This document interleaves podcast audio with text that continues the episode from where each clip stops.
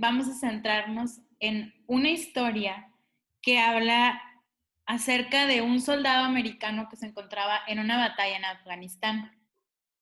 Ellos tienen las instrucciones de dividirse para que puedan apoyarse entre las tropas. Este soldado americano es un aviador, está volando junto con otro compañero sobre el área de guerra. El día que esto estaba pasando, había unas nubes súper densas, entonces no podían saber qué era lo que estaba pasando debajo. Así que la única forma con la que se podían comunicar era a través de radios. Hubo un momento de la noche donde dejaron de escuchar ruidos de sus compañeros y solamente escucharon una palabra clave que fue tropas en contacto.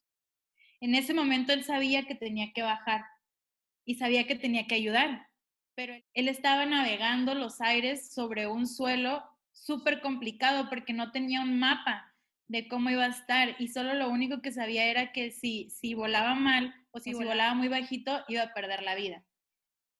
En ese momento, él tiene que tomar una decisión y bien puede ser quedarse arriba porque la situación lo merita, porque puede perder la vida, o bajar y ayudar y arreglárselas como pueda.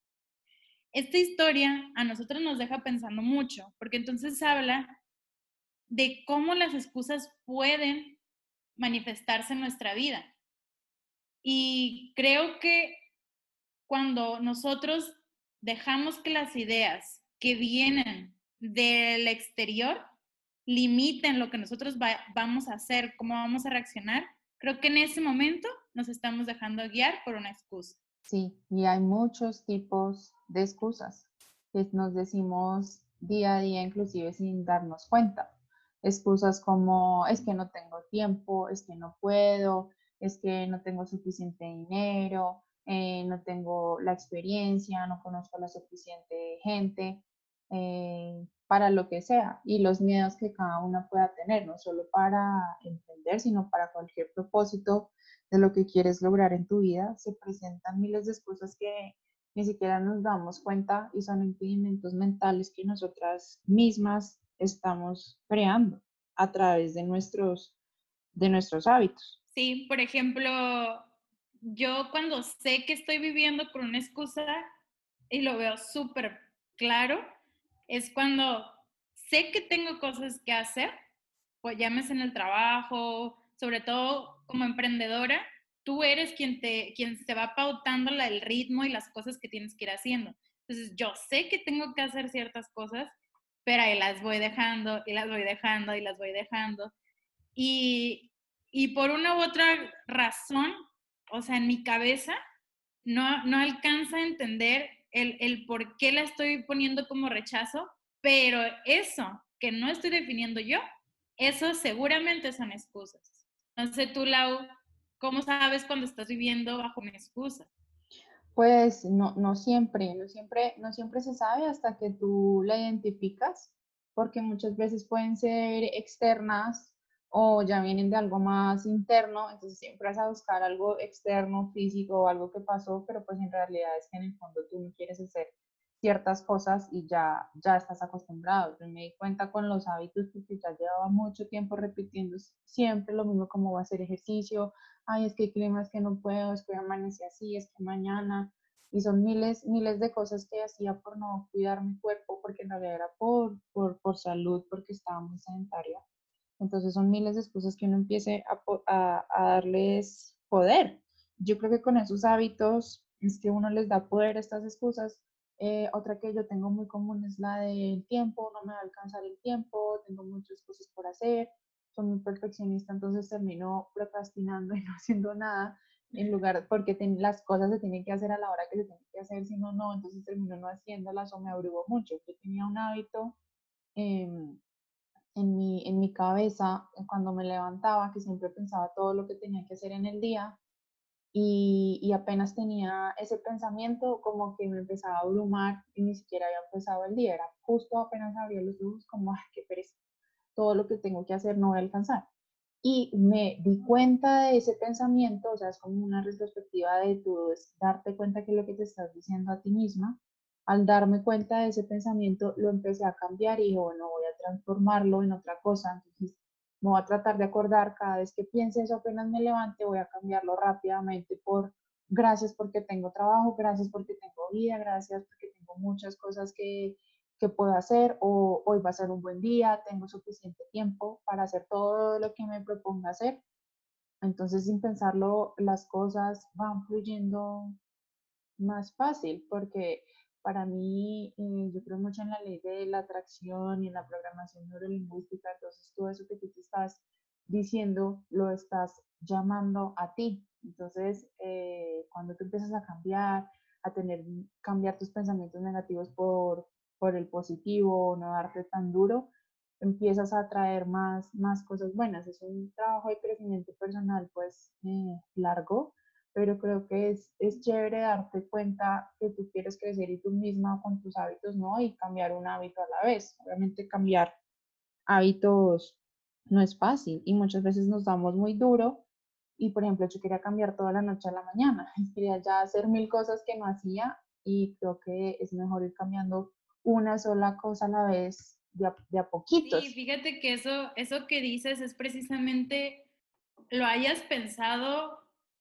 eh, con intención o no, eso de, cambiar el cómo tú vivías ese momento del día en la mañana, eso totalmente es un hábito.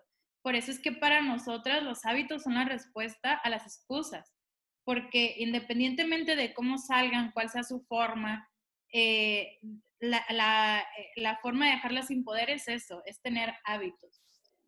nosotros leímos justo este año leímos un libro que se llama Atomic Habits, creo que se llama el autor James Clear, y lo que él hace es que por medio de investigaciones y del ejemplo de vida de muchas personas que, eran las que mejor se desempeñaban en sus hábitos, que en mejor momento estaban en sus carreras o incluso ya había pasado ese momento, cómo ellos llegaban a lograr ese punto.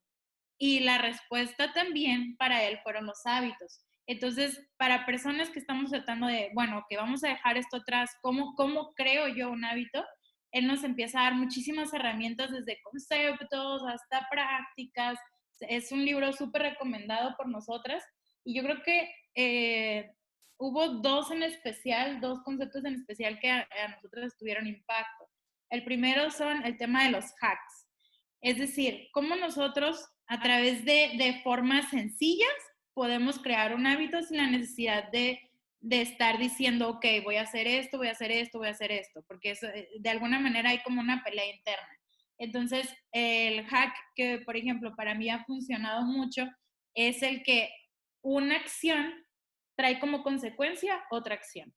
Y esa acción puede traer como consecuencia otra acción. Ejemplo, yo este año este, me propuse ser una persona eh, más activa. Y entonces yo dije, bueno, ok, ¿cuál va a ser? ¿Qué es lo primero? ¿Qué, ¿Qué, funciona para mí como para realizar un cambio en mi vida? Desde pararme hasta comer, o sea, ¿cómo me veo yo? Sí, hice un análisis interno. Entonces yo definí, bueno, una alarma. Entonces pongo una alarma para cuando yo tenga que hacer ejercicio. Y entonces ya es como, como un tipo de mandato que me hago personalmente, que cuando suena esa alarma, esté haciendo lo que esté haciendo, tengo que hacer el ejercicio. Claro, para esto, em, em, ya, ya teniéndolo, ya sabiendo qué es lo que voy a hacer, en qué horario y todo, empiezo a diseñar el, el, resto de mi día para que en ese momento, pues obviamente yo tenga que me sea lo más fácil posible irme directito a hacer el ejercicio. Y entonces esa acción de la alarma me resulta en el ejercicio. Y entonces para mí ha quedado muy práctico porque ya llevo bastante tiempo que lo estoy haciendo y por mucho que yo me diga en ese momento, no, no quiero, no estoy de ánimos, qué calor, qué frío, lo que sea, ya está el hábito creándose porque con la ayuda de este hack lo que me hizo fue quitarme mis ideas. El otro que me impactó a mí, pues como yo soy tan, tan distraída en multitasking, muchas veces suena una alarma y sigo haciendo lo que estoy haciendo, me distraigo con otra cosa. Entonces, digamos, para, para mi tipo de persona, eso, eso no funciona tan bien pero es porque no, no puedo cumplir las promesas que me propongo siempre y es uno de los hábitos que estoy empezando a cultivar. Entonces, poco a poco voy, voy poniéndole más cositas, pero algo que ha transformado mi vida, aparte del tema de las, de las afirmaciones positivas, era mm, como me distraigo tanto, yo tuve una lista de todas las cosas que sería mejor estar haciendo cuando me distraigo en, X cosas. Por ejemplo, tenía un muy mal hábito que era estar mucho tiempo en Instagram. Estaba mucho, mucho, mucho tiempo y luego decía como, perdí todo el tiempo porque uno se le pasan las, las, las horas ahí. Yo empecé a hacer una lista de todas las cosas que tengo que hacer en el día, o sea, aparte de trabajar, otras cosas que sería mejor que estuviera haciendo, o sea, no cosas que tengo la obligación, sino me empecé a decir, sería mejor que estuviera leyendo una página de un libro, sería mejor que estuviera escribiendo, eh, meditando, haciendo unos eh, ejercicios de estiramientos de yoga, o sea, 5 o 10 minutos, sería mejor que estuviera, no sé, sacando al perro, regando las plantas, o sea, miles de cosas y las empecé a poner en una lista y, puse la lista en, digamos, en vertical, en un papel grande, y luego puse en horizontal todos los días del mes, entonces hacía mi lista del mes, y, y, cada vez que hacía una de las cosas o que quería cambiar un hábito malo, en ese momento, digamos, eh, estoy mucho en redes sociales y me daba cuenta que estaba mucho en Instagram, pues lo apagaba de una vez y decía, sería mejor si estuviera haciendo algo de mi lista. Y miraba mi lista la tenía pegada o la tenía en un lugar visible y había algo súper chévere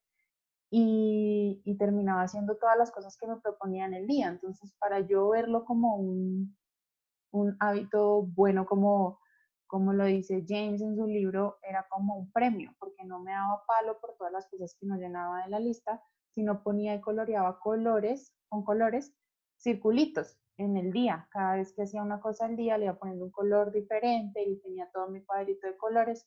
Pues muchos días no hice muchas cosas, pero se veían todos los colores. Entonces todo lo que se ve, porque no se veían los espacios en blanco, sino sé, lo que resalta son todos los círculos de colores. Entonces lo que, lo que uno ve es todo lo que uno sí, sí hizo y uno ve que sí hizo, porque muchas veces yo tenía listas y listas en papel o post-its y los votaba o tachaba la lista y terminaba votando y, y, no veía lo que hacía realmente. Entonces decía como no hice nada. Y estuve todo el día ocupada pensando que sabe qué, pero sí trabajé, pero yo pensaba que no había hecho nada. Entonces me daba como palo, como decimos acá, me daba muy duro a mí misma, como que hacemos las mujeres.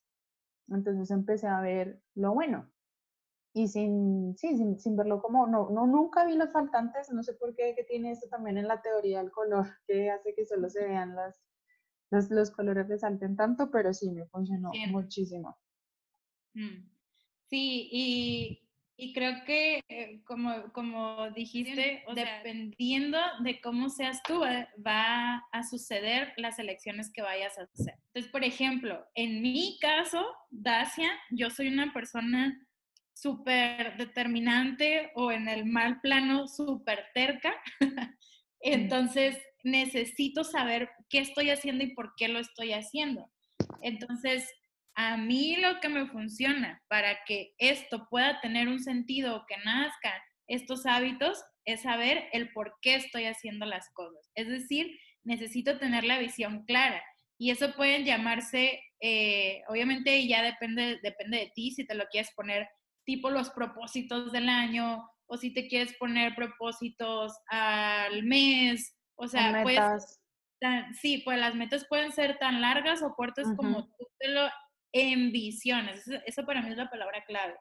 Necesitas saber, en, eh, si eres una personalidad como yo, necesitas saber qué estás haciendo, porque entonces cada día que tú haces eso, sabes que le estás sumando a llegar a donde tú quieres llegar. Entonces, eso te motiva, que es lo que yo veía en tu forma de hacerlo. Cuando terminas un mes y ves toda esa paletita coloreada, es una forma que te llena de energía porque sabes que hiciste bien las cosas y sabes que estás creando una vida mejor para ti.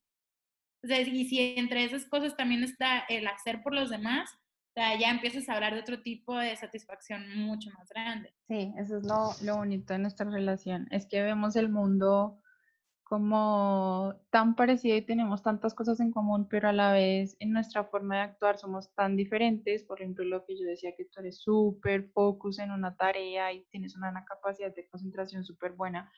Y yo en cambio me distraigo mucho, pero soy multitasking, entonces otras herramientas me funcionan más, pero pues igual vamos como por, por un mismo objetivo. Digamos, yo tengo también estos objetivos, pero yo no me concentro muchas veces en la meta grande, sino que lo disminuyo y disminuyo y disminuyo y voy pasito a pasito. Por eso tengo las cosas diarias chiquiticas de 5 o 10 minutos que me van a ayudar a ser mejor y que al final me van a ayudar a lograr esa meta y de pronto no, no me abrumo tanto ni termino procrastinando tanto.